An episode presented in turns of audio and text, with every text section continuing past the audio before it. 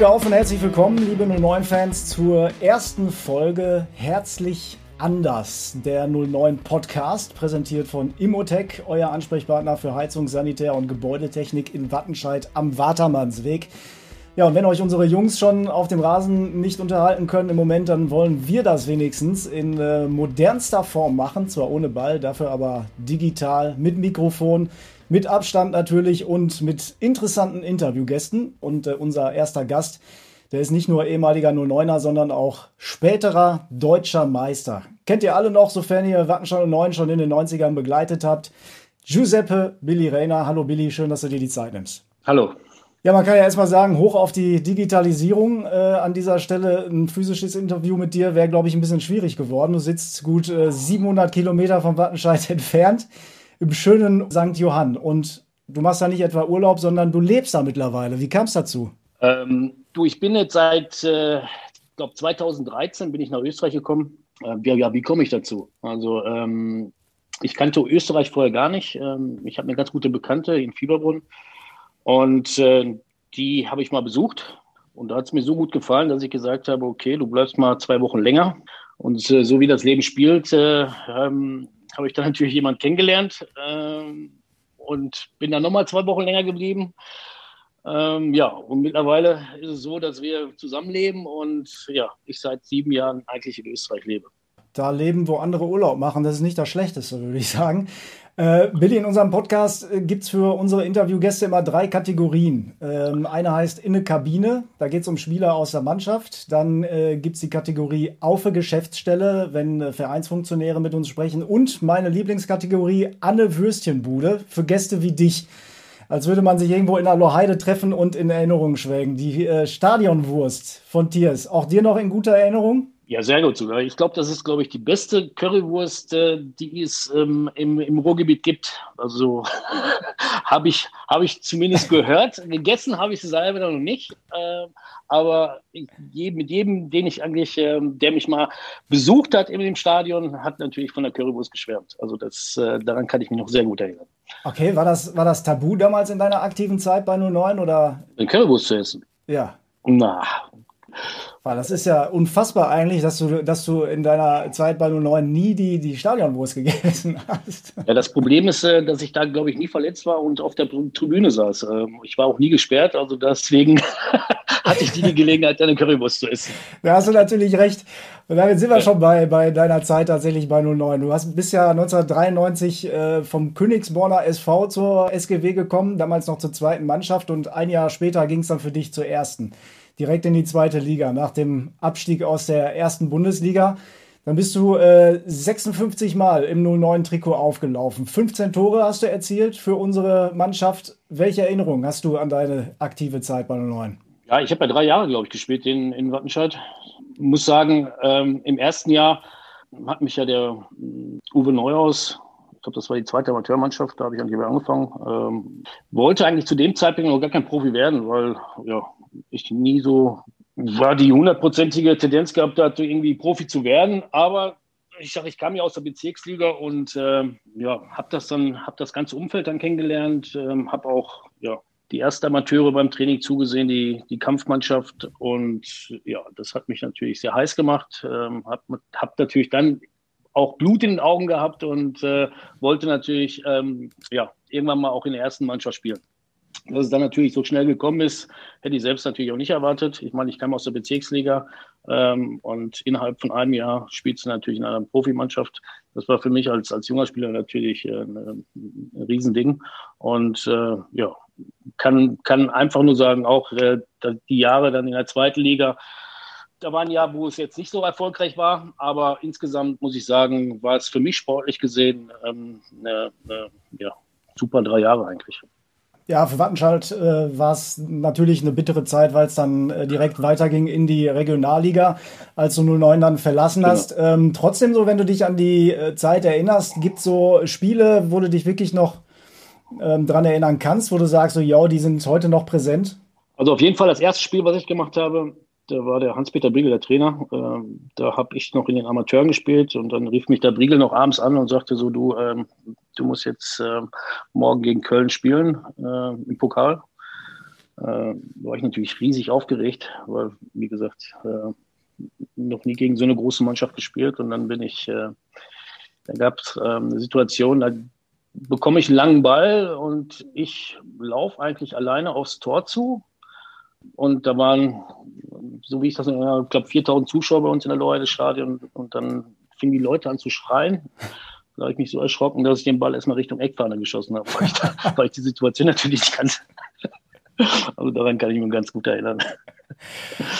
Und danach, äh, um, um dich mal vielleicht so ein bisschen zu erinnern an Spiele, die so rausstechen. Ein Tor zum Beispiel, was du erzielt hast, war für 09er was ganz Besonderes, äh, nämlich äh, das 2 zu 1 gegen den VfL Bochum. Am Ende stand es 2 zu 2, leider Gottes, war am 15. Oktober 1995. Damals mit Spielern wie Peter Martin, Alexander Stremel, Andreas Golombek, Jörg Sobich, Michael Probierz, Marc Schierenberg und kennen heute natürlich auch noch alle Michael Preetz unter dem damaligen Trainer Heinz-Josef Keutger. Hast du, äh, yeah. hast du noch Kontakt mit irgendjemandem davon? Ja, mit Andreas Golombek eigentlich nur noch. Ähm, ja, sonst ähm, eigentlich weniger. Ist ja auch schon echt eine, eine ganze Zeit her. Ist eine ganze Zeit her. Aber noch geiler eigentlich, das Spiel äh, eine Woche später, nach diesem 2 zu 2 gegen den VfL im Derby, da gab es nämlich ein 5 zu 1 gegen Hannover 96. Kannst du dich daran erinnern? Na, nicht ganz. 5 zu 1. Ja. Und du hast laut Statistik zumindest einen Dreierpack gemacht. Ja, doch, dann kann ich mich dran erinnern. Das war auch der einzige Dreierpack, den ich gemacht habe, glaube ich. ich wollte gerade sagen. Äh, äh, äh. Ja, aber äh, trotzdem hat es am Ende leider nicht gereicht. Ihr seid am Ende abgestiegen und ähm, ja, und dann ging es für dich ja direkt weiter zur Arminia nach Bielefeld. Da lief es dann ja. wesentlich erfolgreicher für dich. Ihr seid dann, äh, ich glaube, zwei Jahre später Meister in der zweiten Liga geworden. Ja, also das Jahr, wo wir aufgestiegen sind, ähm, war natürlich ein überragendes Jahr, aber auch die Jahre davor, muss ich sagen, ähm, die ersten zwei Jahre ähm, sportlich gesehen war es eine echt Top-Mannschaft, die wir da hatten und es hat auch ähm, richtig Spaß gemacht und äh, ja, auch von den Typen her, ähm, also das war echt eine super Zeit, auch für mich sportlich gesehen, war das, war das, war das genau die richtige Entscheidung, nach, nach Bielefeld zu wechseln zu dem Zeitpunkt. Ja, und dann blieb es ja nicht bei Bielefeld. 1999 ging es dann direkt weiter zu Borussia Dortmund. Und dazu muss man wissen, ich ja. glaube, dein Papa hat dich damals schon als äh, kleiner Junge mit zum BVB genommen. Ist das richtig? Ja, ich bin ja gebürtiger Uneraner und ähm, ja, wenn du aus der Region da unten kommst, also Dortmunder Ecke, dann äh, ja, dann ist das, glaube ich, Pflicht, dass man da mal ins Westfalenstadion kommt, auch als Kind. und, äh, mein Vater war, hatte natürlich eine Dauerkarte zu dem Zeitpunkt, äh, wo ich ein bisschen jünger war und äh, ja, da waren wir regelmäßig samstags immer im Stadion. Da war das Stadion noch ein bisschen kleiner. Ich glaube, da war es noch nicht umgebaut. Da waren 56.000 Zuschauer noch im Stadion. Das war für mich natürlich äh, ja, äh, als kleiner Bub äh, eine Riesenatmosphäre und ja, Gänsehaut pur gehabt. Ja. Jedes Mal, wenn ich da war als Kind. Ne? Und auf dem Platz standen noch, glaube ich, so Spieler wie Manny Burgsmüller und Co., ne? Ja, genau. Marcel Raducano, Knut Reinhardt, sowas in der Richtung. Ja, ja und dann standst du, wie gesagt, 2000 äh, oder 1999, ne, äh, erstmals im Westfalenstadion und dann hat es ja gar nicht lange gedauert. Dann gab es tatsächlich diesen unfassbaren Erfolg, womit damals auch keiner gerechnet hat. Die deutsche Meisterschaft in der Saison 2001, 2002 mit dem BVB. Auch äh, wenn sich dann deine Einsätze, muss man sagen, unter dem Coach Matthias Sammer so ein bisschen in Grenzen gehalten haben, äh, die Meisterschaft du ja ganz gut mitgefeiert, nehme ich mal an, ne? Ja, ich meine, ich habe ja in dem Jahr hm, kaum gespielt. Ähm, ich hatte, ich kam ja aus der Verletzung. Ähm, ich hatte ja einen Kreuzbandriss ähm, ein halbes Jahr davor und ja, man braucht einfach seine gewisse Zeit, bis man wieder dann da ist nach so einer, nach so einer großen Verletzung. Sportlich war es natürlich dann für mich sehr schwierig in dem Jahr, aber gut, ähm, man gehörte dazu und äh, man hatte seine, meine seine Einsätze auch und wie gesagt, äh, war, war, war, eine, war eine gute Zeit. Und du bist das sind auch so Sachen, die vergisst man natürlich. Absolut. Äh, also da kann sich ja leider kein Wattenstadt 09-Fan hineinversetzen in solche Situationen als Fan, wenn du dann wirklich äh, die, die Meisterschaft gewinnst. Ähm, erklär mal, was, was ging da damals ab in Dortmund? Ja, das, ja, das kann man, glaube ich, mit Worten gar nicht beschreiben. Also wie gesagt, die ganze Stadt war ja in Feierlaune und ich sage immer zu meiner, zu meiner Familie, habe ich immer gesagt, die Meisterschaft habe ich gar nicht so richtig mitgekriegt, weil da war so viel drumherum. Äh, ich glaube, eine Woche danach habe ich das erstmal so richtig realisiert, dass wir die deutscher Meister geworden sind und habe das auch genossen, dass man den Titel da gewonnen hat.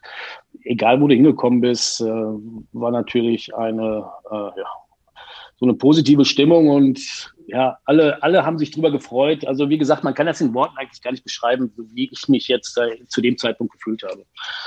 Und damals muss man ja sagen, auch sportlich betrachtet gab es ja noch richtig Spannung. Das war noch ein Meisterschaftskampf, wie wir ihn dann auch lange nicht mehr erlebt haben. Ihr wart am Ende einen Punkt vor Leverkusen und zwei vor den Bayern. Ja. ja Unfassbar. Genau. Ja, und im letzten Spiel gegen Bremen haben wir, glaube ich, die Meisterschaft gewonnen. Ja, so war's. An dieser Stelle haben wir einen kleinen Werbebreak. Fans der SGW, die äh, regelmäßig in die Loheide kamen, als wir noch durften, die kennen ja den kleinen Stadionzusatz schon. Da heißt es immer Loheide Stadion powered by Immotech. Das ist die Firma, die mit Heizung, Sanitär und Gebäudetechnik handelt. Äh, wir haben diese Woche mit Darius Pradella gesprochen, dem Inhaber von Immotech. Er hat nochmal seine Beweggründe genannt, warum er 09 unterstützt wegen des regionalen Bezugs und weil der Verein in unmittelbarer Umgebung des Firmengebäudes liegt.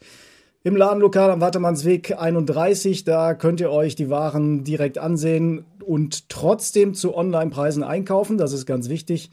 Das verbindet dann die Vorzüge von beiden Bereichen. Die Preise sind günstig, man kann sich ein Bild machen und gleichzeitig hat man einen persönlichen Ansprechpartner vor Ort. Das findet viel Anklang bei euch als Privat- und Geschäftskunden. Also einfach mal reinschauen oder in den Online-Shop www.immotechshop24.de bei Local, um die, die lokalen Händler in der Stadt zu unterstützen für die nächste Renovierung vom Bad, Heizung etc. Lasst euch da gerne von Darius und seinem Team beraten. Ja, Billy, viele fragen sich, wie kommt eigentlich dieser Name Billy zustande? Giuseppe Reina, also da hängt kein Billy irgendwo drin. Wie kam es äh, zu Billy?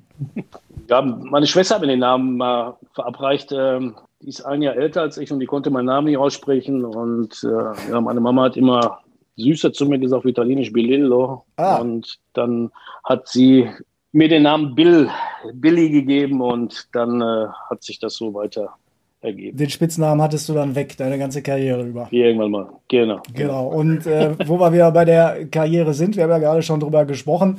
Also die äh, größte Zeit hast du natürlich beim BVB äh, verlebt, dann unter oder mit Spielern auch wie, wie Jan Koller, Thomas Rositzky, Jürgen Kohler. Also die Liste ist ellenlang mit Namen, die man heute noch kennt. Jens Lehmann, Marcio Amoroso natürlich. Aber noch besser wurde es ja dann zwei Jahre später, vor etwa genau 18 Jahren. Da hießen die Gegenspieler Ronaldo, Figo, Raúl und Zidane für dich. Auch wenn du nicht komplett durchgespielt hast, aber erklär mal, was da in dir vorging. Ja, ich glaube, erstmal für einen Fußballer, wenn man in Madrid mal spielt, äh, ist das natürlich einer der größten Geschichten, die man so als Fußballer, glaube ich, erleben kann.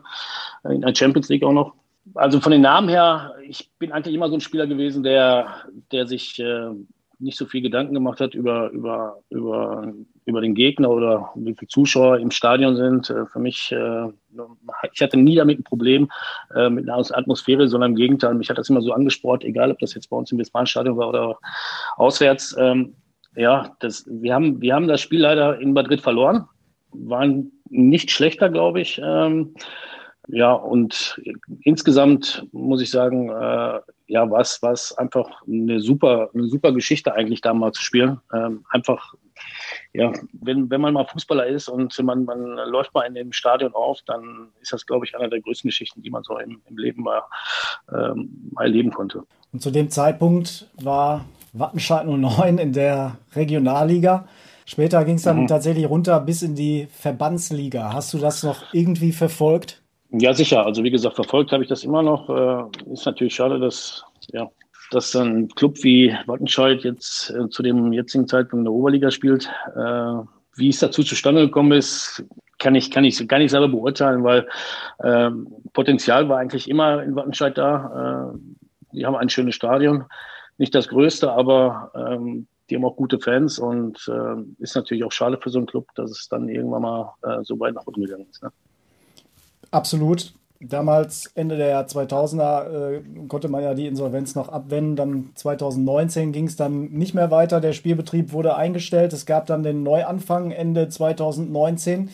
Ähm, mittlerweile spielt man in der Oberliga Westfalen, du hast es angesprochen, ist also in der fünften Liga wieder gestartet, ist dort Neunter, vier Punkte Rückstand, aktuell auf Platz zwei. Aber ähm, man hat so ein bisschen das Gefühl, äh, so, so Traditionsvereine, die werden dann irgendwann komplett ja, abgehängt. Ne, so, ja, die sterben aus.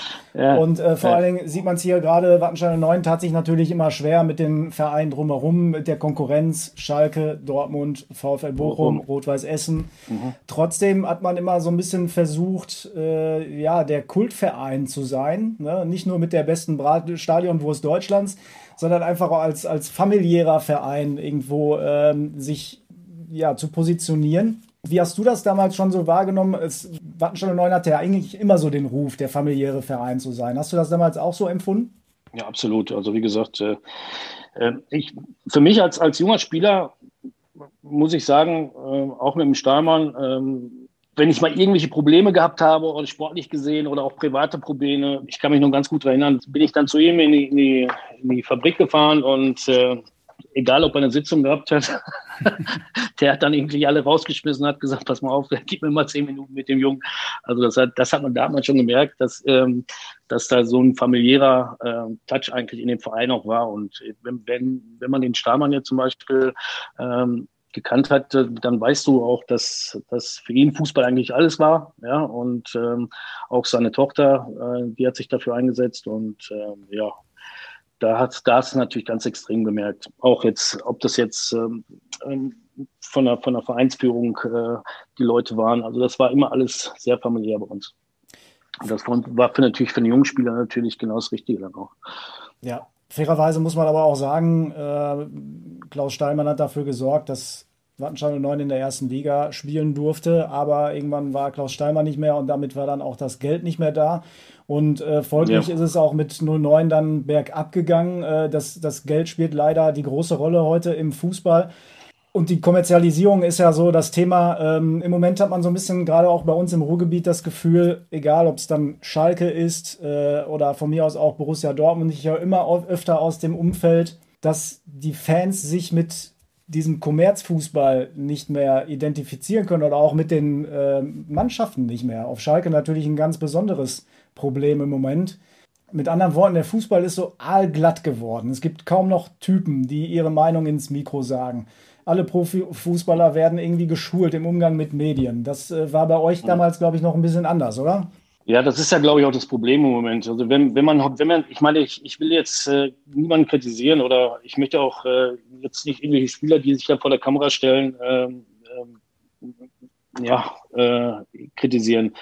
Ich meine, zu, zu, unserer Zeit war es wirklich so, dass wenn, wenn ein Reporter zu uns hingekommen ist, dann, dann war es doch wirklich so, das, was wir gesagt haben, das war auch so gemeint. Und wenn man heute mal die Interviews so mitkriegt, äh, ja, den wird, glaube ich, also ich will mich da jetzt nicht weit aus dem Fenster lehnen, aber ich, wär, ich glaube, dass, dass da äh, die Spieler schon was, was vorgegeben kriegen, was sie zu sagen haben oder was sie, was sie sagen dürfen. Ne? Das, das, so habe ich das Gefühl im Moment. Ne? Und ich sage so, so Interviews wie, ich sag mal, Mario Basler zum Beispiel, der sich dann einfach mal vor der Kamera gestellt hat und mal Tacheles geredet hat. Also ich glaube, solche Typen, äh, die werden wir, glaube ich, in Zukunft nicht mehr sehen, glaube ich.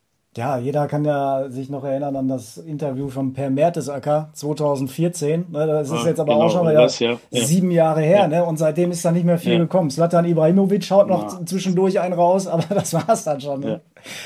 Ja, genau, genau. Das ist wirklich schade. Ähm, ja, aber auch, aber auch, aber auch die Typen von, von der Spielweise her, die gibt's auch nicht mehr. Ich sag, du, du hattest ja wirklich früher Typen auf den, auf dem Platz, wo du sagtest, äh, ja, äh, die haben mal Sachen gemacht, die, die nicht, ähm, die nicht jeder Spieler gemacht hat. Und du hast mittlerweile im Fußballerischen auch, wenn ich mir, wenn ich mir das angucke, du hast immer äh, Spieler auf dem Platz, die eigentlich immer das Gleiche machen und da passiert nichts mehr großartig. Also du hast nicht mal dieses, diese, diese Straßenfußballer, die vermisse ich im Moment auf dem Platz. Ne? Und das, das, äh, das sieht man natürlich ganz extrem im Moment. Also so habe ich das Gefühl. Ja, und das war zum Beispiel auch der Beweggrund für mich persönlich, äh, ich muss dazu sagen, also ich bin äh, selber alter Wattenscheider, im Herzen immer 09er gewesen, hatte dann allerdings, als es mit Wattenscheid dann wirklich Richtung sechste Liga ging, da hast du dann irgendwann echt gesagt, jetzt kannst du da bald selber mitspielen. Man konnte sich nicht mehr so ganz gut angucken und ist dann auch schon mal, um wenigstens noch so ein bisschen Profifußball Fußball mitzubekommen, auch schon mal ins Parkstadion gegangen. Und dann ist da so ein bisschen was äh, bei mir auch entstanden. Hab dann 2001 die Vier-Minuten-Meisterschaft an der Glückaufkampfbahn miterlebt in dem Vereinslokal. Ja. Ähm, auch alles sehr tragisch gewesen und so weiter. Aber dann ist bei, bei Schalke dann was passiert, was mich betrifft. Ich bin ähm, als Journalist dann irgendwann äh, Kommentator geworden für den Sender in Gelsenkirchen für Radio Emscher Lippe und durfte die Schalke-Spiele kommentieren, was eine schöne Sache war. Aber ich habe dann auch die Spieler anschließend in der Mixed Zone immer getroffen, Max Meyer und so weiter, wie die da mit ihren 18, 19 Jahren äh, und ihren Louis Vuitton-Täschchen da durchgezogen sind. Und du hattest einfach nur irgendwie als, als Journalist die Hoffnung, dass mal einer von denen da stehen bleibt und seine drei, vier Phrasen da los wird. Und ähm, ne, wo wir gerade schon drüber gesprochen haben, du wusstest eigentlich genau, was sie jetzt sagen und was sie sagen dürfen. Ja, und dann durftest du da irgendwie aus Augsburg zurück nach Gelsenkirchen und mitten in der Nacht dann noch die Töne einspielen, die sowieso keinen interessieren, so ungefähr. Und hast ähm, dann aber so gemerkt, dass so privat der Bezug zum Fußball ein ganz anderer wurde. Auf einmal war mir das völlig egal, ob äh, Schalke verliert. Und du hast dich kaum noch gefreut, wenn Schalke gewonnen hat. Und dann habe ich bei mir persönlich gemerkt, so dass ich mich wieder mehr mit dem Amateurfußball, so sprich auch mit Wattenscheid 09 auseinandergesetzt habe. Und ist vielleicht nicht das jetzt auch eine Chance für Wattenscheid 09, diese Situation, diese Zeit zu nutzen, in der diese Blase, diese Kommerzialisierung im Fußball ja offenbar immer noch größer wird? Ähm, da jetzt zu sagen, wir sind ein kleiner familiärer Verein und bei uns stehen noch elf Typen auf dem Platz, die wirklich alles für den Verein geben? Fall. Ich meine, gut, äh, die Typen musst du erstmal finden. Ne? Das ist erstmal, das ist mal Fakt. Da, da musst du erstmal eine, eine Jugend, äh, ich sag mal, Wattenscheid hat ja eine gute Jugendarbeit. Nur das Problem ist, sobald sie dann irgendwann, irgendwann mal die Qualität haben, äh, ja, möchten die Jungs natürlich auch ein bisschen höher spielen. Und da muss man natürlich als Verein auch gucken, dass man, dass man die Spieler auch äh, ja, äh, in dem Verein, in dem Verein ähm, behält, ne? um, um wieder dahin zu kommen, wie, wo du es gerade gesagt hast. Aber es ist auf jeden Fall echter Fußball, der da auf dem Platz stand. Das ist echter Fußball, ja, ja genau. Ja, du, ich bin, ich bin, also wie gesagt, ich, äh, ich lebe ja in Österreich hier und äh, wir haben hier äh, in Oberndorf selbst, ähm, habe ich, helfe ich jetzt mal zumindest so ein bisschen mal aus, also als Trainer, als Spielertrainer und das ist so absolut Amateurfußball, aber das macht mir so einen Spaß. Also unabhängig jetzt davon, von der Qualität jetzt her. Aber das ist genau das, was, was du auch gerade gesagt hast. Dieses, ähm, du kommst, du kommst auf den Platz hin und das ist alles ein bisschen familiärer. Und wenn du mal ein Spiel gewinnst, dann, dann sind Emotionen, die, äh, ja, die, die können auch in so einem kleinen Verein noch stattfinden. Und, und äh, das, das kann ich mir in Wattenscheid genauso vorstellen. Nur diese Verbindung, die muss man wieder, wieder bekommen, finde ich. Ja. Dass man sagt, okay, man, man kann sich wieder mit Spielern identifizieren und äh, man, man, man hat Lust, Lust die, Leute, die Jungs auch auf dem Platz zu sehen und diese Fußball spielen. Und das, das, muss, das muss wieder hin, das muss wieder äh, zurückkommen, finde ich. Ja. Auch selbst im Westfalenstadion, ich meine, das letzte Mal, wo ich im Westfalenstadion war, da saß ich auf der Nordtribüne und ähm, mein Stadion ist voll, ne? 86.000. Aber ich kann mich noch als Kind erinnern, wo ich, äh, wo es, wo das Stadion noch ein bisschen kleiner war. Das war eine ganz andere Atmosphäre. Ja, wenn, wenn da, da waren 56.000, die gebrüllt haben, die standen da und standen hinter der Mannschaft. Und mittlerweile ist in Dortmund wirklich so, dass, äh, ja, ich sag, die wahren Fans, die, die stehen auf der Südtribüne und alles, was drumherum sind, das sind irgendwelche äh, Zuschauer, die äh, mal von irgendjemand mal eine Karte bekommen haben, die sich mal, die sich mal ein schönes Spiel angucken wollen. Die sogenannten, die können sich mit dem Verein nicht mehr. Die sogenannten Modefans, ne? genau, genau. Ja, das ist aber wirklich so. Ja. Und, ja. Entsprechend, wenn du die Wahl gehabt hättest, Profifußballer in den 2000ern oder 20 Jahre später, heute, wie hättest du dich entschieden? Bist, glaube ich, ganz so, zufrieden, so, so wie es so es gelaufen ist. Ja. so wie es gelaufen ist. Definitiv. Und nicht anders. Ja, und dann äh, ging es dann von Dortmund noch zur Hertha nach Berlin und äh, die Sportfreunde ja. Siegen waren dann deine letzte aktive Station und du hast es äh, gerade mhm. auch schon erwähnt, du hattest, glaube ich, nochmal ein kleines Engagement als U19-Coach in Holzwickede, glaube ich, ne? Ja, genau. Also das war, das war eine A-Jugendmannschaft, die ich da in Holzwickede hatte. Ja. Und ja, hat mein kurzer Neffe drin gespielt und ja, dann habe ich das mal gemacht. War auch ganz, ein ganz witziges Jahr. Mal mit Kindern zu arbeiten oder mit Jugendlichen zu arbeiten, hat, hat mir echt riesig Spaß gemacht. äh, sind noch ein bisschen lernfähiger als erwachsene, als erwachsene Leute. Ja. Und ja. Und wäre das, wär das nochmal was für dich, irgendwie äh, karrieremäßig als Trainer nochmal äh, irgendwo ein, Engagement anzutreten oder bist du äh, zufrieden mit der? Ja, wenn es ja, wenn sich die Situation mal ergibt und ich habe Bock drauf, dann werde ich das mit Sicherheit mal machen. Aber im Moment muss ich sagen, die Situation gibt es im Moment auch nicht her ne, mit der Corona-Krise im Moment. Ja. Wer weiß, wie lange, wie lange. Bei uns der Amateurfußball wird ja auch nicht gespielt. Also. Wattenscheid 9, klar, ist natürlich unrealistisch, dass wir dich da nochmal sehen, aber äh, was vermisst du am Ruhrgebiet? Die Currywurst.